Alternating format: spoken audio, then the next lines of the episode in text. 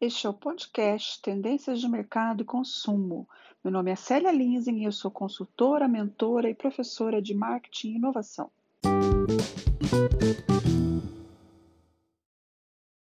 Que tal começarmos a falar de 2021? Final de 2020 já deu o que tinha que dar, né? O que vocês acham? Então, a partir desse episódio, eu vou falar, vou comentar algumas tendências previstas para o próximo ano. Então, hoje começamos com a parte 1 eu vou conversar com vocês sobre algumas tendências mapeadas pela Trendwatch e uma tendência mapeada pela Marian Zausman, ok? Vamos começar então? A primeira delas é o desenhado, projetado para o bem-estar. Esse é o nome dessa tendência.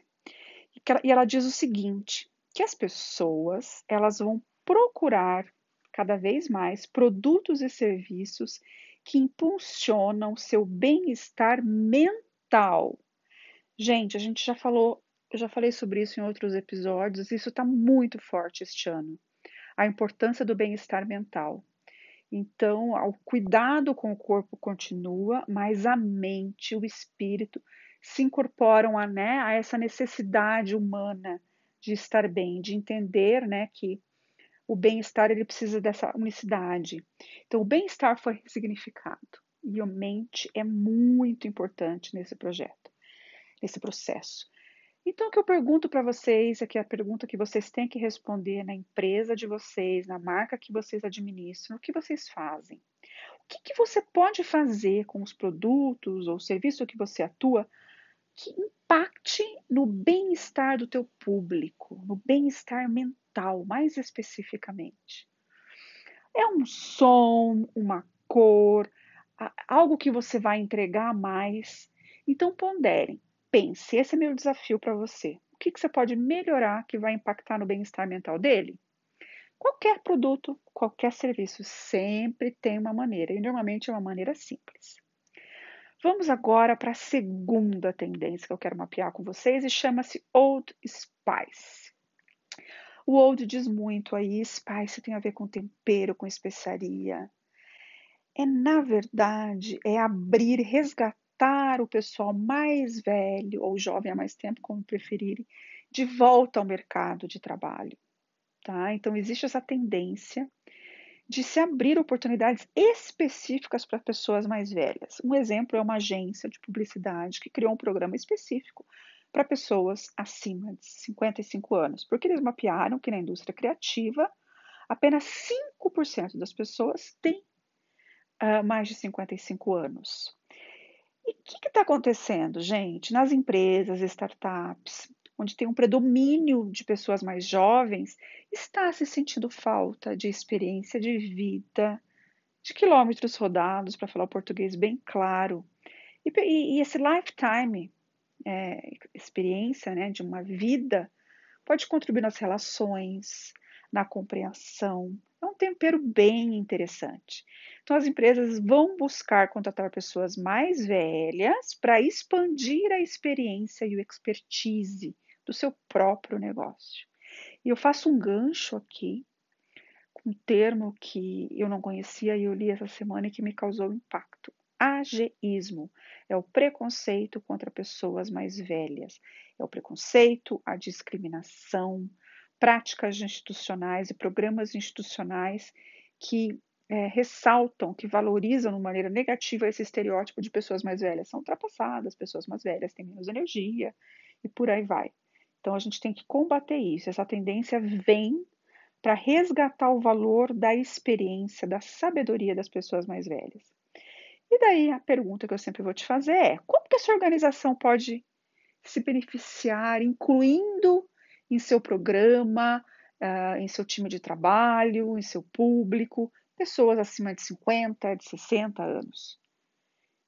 Você não acha isso interessante? A gente está falando tanto de diversidade. Por que não você diversificar com pessoas mais experientes? Você só tem a ganhar. Você vai temperar e trazer uma cultura diferente que pode ser muito legal para ajudar a amadurecer os mais jovens e rejuvenescer os mais velhos. Eu acho sensacional. Então, a longevidade, né? Que as pessoas estão vivendo mais estão vivendo mais e melhor, vão ter uma vida produtiva por mais tempo. Então, trazer essa experiência de vida para dentro da empresa pode ser uma ótima, hein? Vamos pensar nisso? Terceira tendência, planted, a revolução dos produtos à base de plantas. Após quando eu falei isso, você já pensou em carne vegetal, em substituto por ovo e coisas do gênero. Sim, eles também estão nessa. Os alimentos são indispensáveis nisso.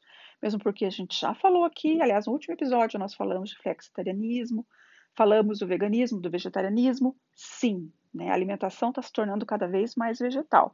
Mas essa tendência da revolução dos produtos à base de plantas, da base de plantas de maneira geral, ela está indo para moda, ela está indo para produtos de beleza, ela está indo para embalagens, que está sempre priorizando uh, matérias-primas de origem vegetal. Isso em vários segmentos, tá, pessoal? Então, fiquem atentos e pensem como sua empresa pode participar dessa revolução, incorporando uh, insumos e matérias-primas e embalagens de origem vegetal no seu processo, que vai ajudar os consumidores a adotar estilos de vida eventualmente mais éticos e provavelmente mais amigáveis com o planeta. Então você ajuda o teu consumidor, os consumidores estão buscando isso, então não ignore essa tendência porque ela está muito forte e ela está avançando por todos os segmentos, hein? E assim agora a gente vai falar da quarta, que é o Earth Positive, planeta Terra positivo. É um avanço então, enquanto muitas empresas e muitas pessoas ainda estão buscando neutralizar o clima, neutralizar o carbono para a gente ter menos impactos no clima, essa tendência ela vai, ela ultrapassa a neutralidade e ela vai para a regeneração. Então já existem produções de alimentos que sequestram o carbono e enriquecem o solo. Então veja, o processo de plantação né, ele vai além do simplesmente não simplesmente neutralizar o carbono na produção. Ele vai ajudar a enriquecer aquele solo, tá? O que agrada em muitos ecoprogressistas, que vem crescendo muito. Né? Todo mundo está muito mais preocupado com o planeta.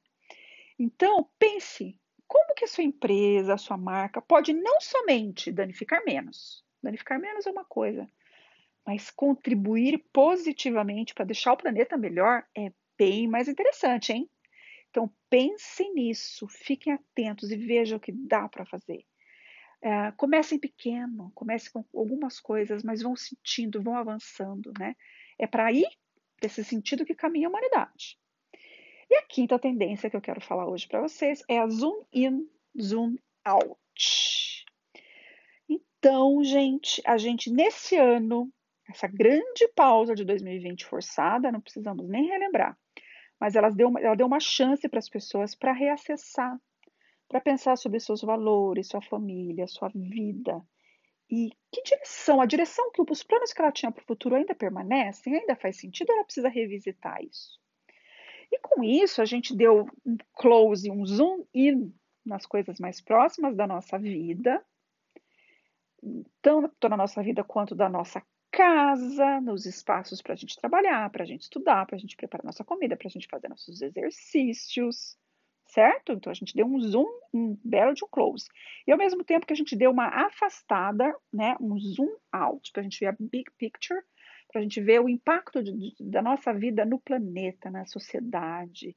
Então a sensação de conjunto, de certa maneira, muitas pessoas começaram a ajudar outras pessoas distantes, uma fraternidade, uma solidariedade criou-se e principalmente a visão com relação ao planeta, né? Então, as marcas com impacto positivo no planeta, impacto positivo na sociedade, foram muito mais valorizadas, né? Então, ativismo de marca, marcas que souberam se posicionar, né, contra problemas sociais, uh, de preconceito, foram muito valorizadas. Então, esse zoom out, de entender além do meu bairro, além de onde eu vivo, né?